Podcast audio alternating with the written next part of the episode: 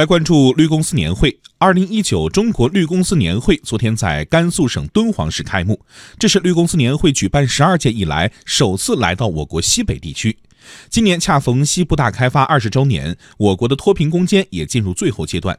多名与会企业家认为，产业扶贫是脱贫不返贫的必由之路。央广记者孟永辉、王岩，见习记者龚陶然报道。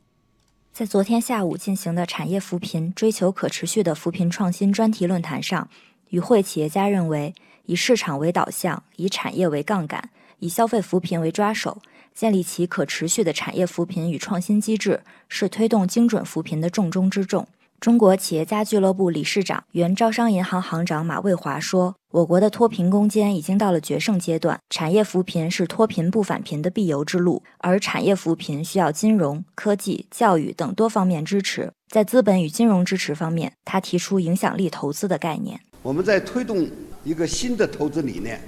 叫做影响力投资。我们从现在开始，假如每一笔投资、每一个经济活动，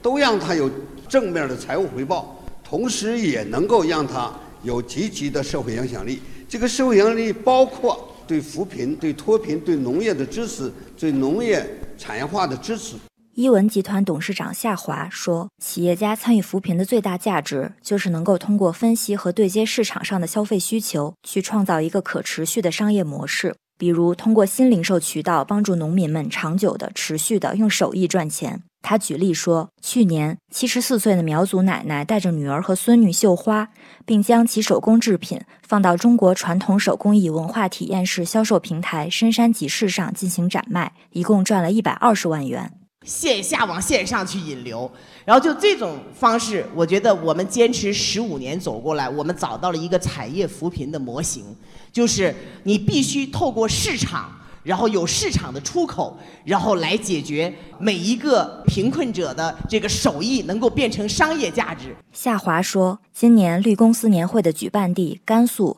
也有很多民间传统手工艺者，希望企业家们能用市场力量来带动他们脱贫致富。甘肃省农业农村厅厅长李旺泽说：“近几年，农业从东南沿海向西北欠发达省份的梯度转移趋势非常明显。产业扶贫助力甘肃农业进入高质量绿色发展阶段。像今年以来，我们已经承接了像德清源这个代际生产，正大在我们原来合作饲料、养猪、养鸡的基础上，它现在要拓展一个蔬菜。”特别是高原香菜，一个是苹果。四川新希望的三百多万头的肉猪和几十万头的两种猪，九十多家企业